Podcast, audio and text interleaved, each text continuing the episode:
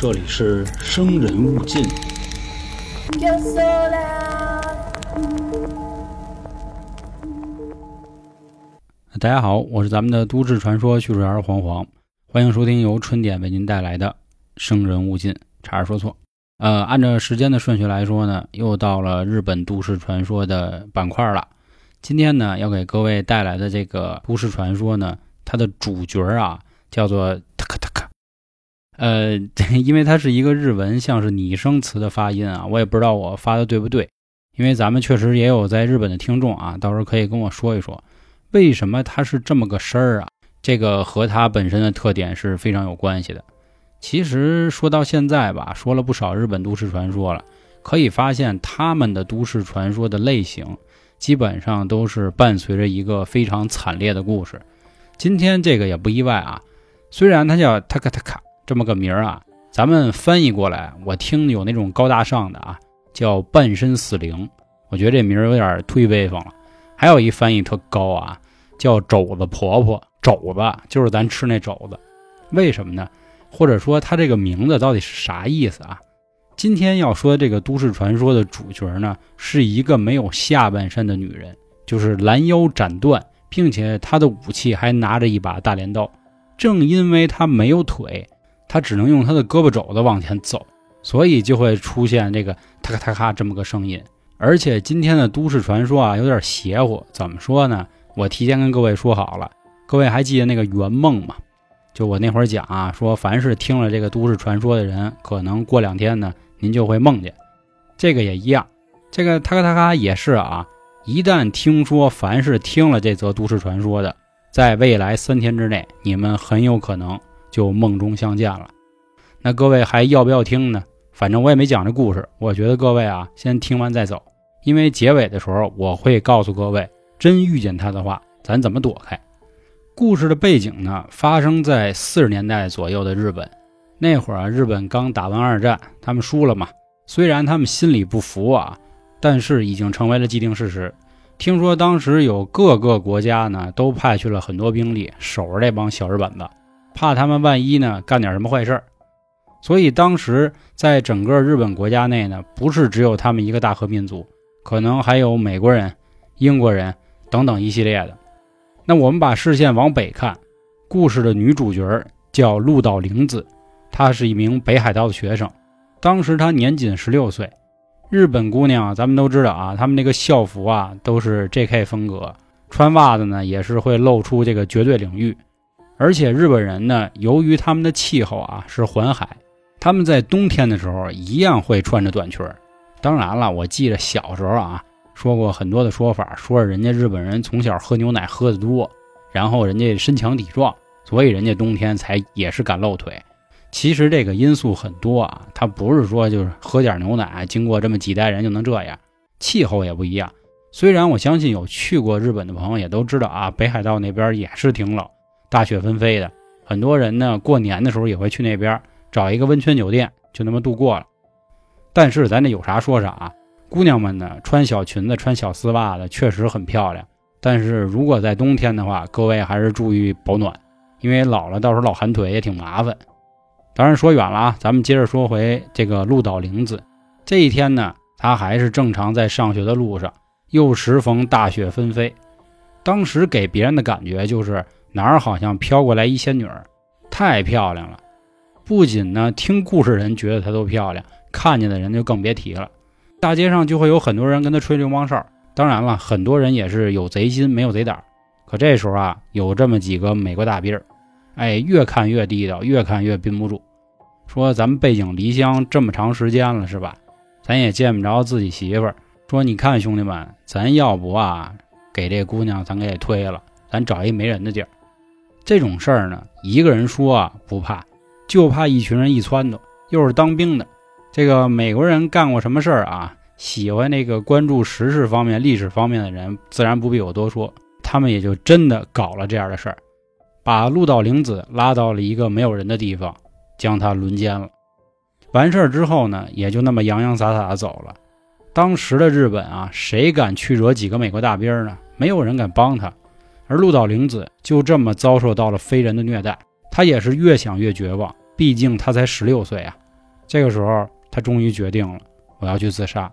他就那么漫无目的的走着，走到了一个铁轨上。他想，我就这么去了吧。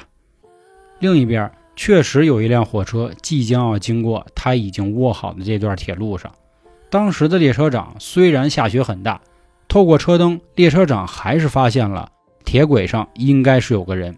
此时他也是赶紧踩了刹车，但是由于已经太晚了，毕竟啊，这个人在铁轨上很小嘛，你不可能说离着几千米你就能看有人。当时也是直接就拦腰斩断了。火车就这么硬生生的把鹿岛玲子拖出去了几十米，咱也不知道下面到底符不符合科学啊？说当时的北海道有零下三四十度，正是由于直接拦腰斩断的，所以很快就将鹿岛玲子的血管全部冻上了。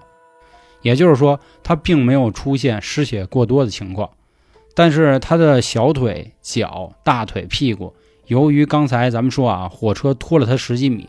已经将他支离破碎。火车刹住之后，列车长赶紧下车了，就看到底发生了什么。听到了一个声音：“救救我吧，救救我吧！”一看，原来是一个少女。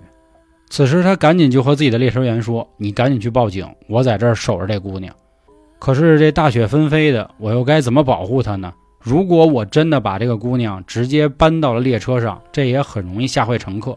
而姑娘此时就一直在说。我的腿呢？我的腿呢？列车长告诉他呀：“不好意思，姑娘，你的腿我真的也找不到了。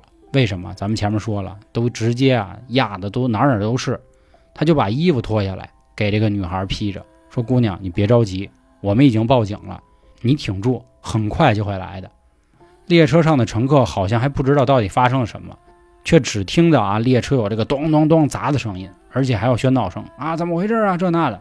此刻呢，列车员也没有赶回来，列车长就赶紧回到了车厢里进行安抚，说：“各位不要怕啊，我们呢应该就是压到了一个小动物，应该是一头鹿，我们要检查一下设备，咱们马上就能走，各位一定稍安勿躁。”他就一直在这儿安抚这些乘客。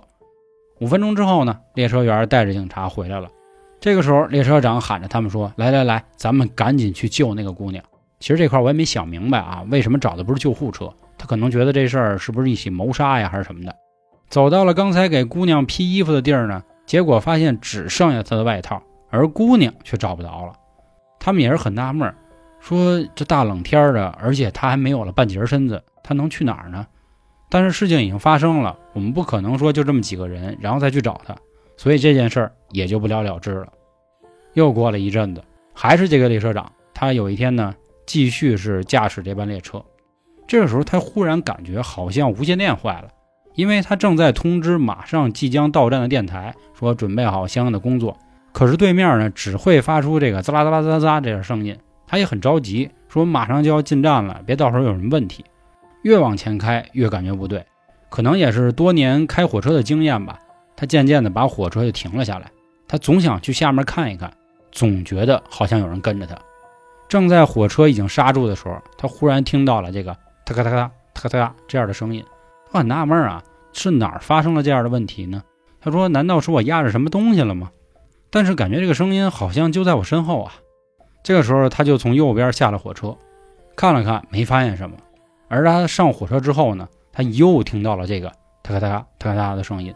而此时他发现好像又来到了左边，紧接着他又下车了。而这一下车，他一下就认出了声音的来源。就是那个当初他给他盖衣服的拦腰被斩断的女孩。时间直接就到了第二天，怎么了呢？有一个男人被挂到了附近的一个电线杆子上。经确认之后，原来他就是附近这趟火车的列车长，而此时他的身体也被斩成了一半。那不用过多说了，就是这个塔卡塔卡，也就是这肘子婆婆。她为什么会这样呢？她当时觉得，如果列车长把她抱上了车，她应该就不会死。他轻生也是因为被别人轮奸，他只是渴望啊，人类可以对他多一点关爱。为什么这些其他人就不能对他再有一点关爱呢？所以他就化成了一个怨念，手里拿着一把镰刀，见谁就直接拦腰砍。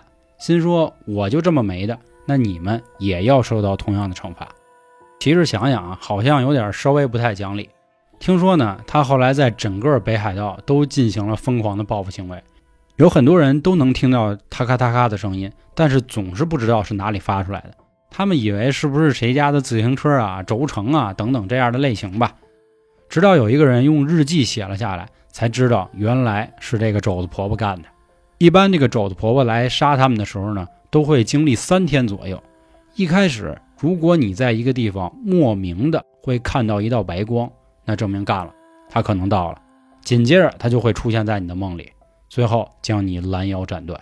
其实吧，还是那话，这又是一个被糟蹋的女孩。这就跟那厕所花子似的，你说他们招谁惹谁了也没有。而且她这个形象，你想想，真挺可怕的。一个没有下半身的女的，在地上啊，就那么哭着哭着的滑，手里还拿着一把镰刀。其实我到现在没想明白，她这镰刀是背着还是手里拿着。不过这个形象我多说一句啊，有很多的街头乞丐都会这么搞，他们一般是直接坐在一个小推车上，然后双手那么滑，就跟咱们一开始学游泳要骑一个板一样。那么说，如果有一天啊，您真遇到了他，那我们应该怎么解决这个事儿？也跟各位说一下，咱防止啊出问题。第一呢，就是说这个肘子婆婆呢，她非常的快，这个快指的是跑动的快。你比如说你要跟她赛跑。或者说她真追你了，你就这么愣直跑，你放心跑不过她。听说她最高时速能达到两百公里，咱也不知道那么快啊，她连腿都没有。但是跑直线的人会有一个问题，什么呢？不会拐弯。所以你只需要呢找那些非常弯弯绕的地方，哎，你来不来去急转弯，你就能给他甩走了。这种方法。第二种，假如说啊，您跑的比较慢，或者你没这个情况的时候，那好，别怕他，直面的面对他。并且瞪着您的大眼睛，再说一句话，说什么呢？下地狱吧你！为什么说这个啊？咱们前面说了，他死的时候他很不甘心，变成了一个怨灵，所以他一直认为自己啊还没死。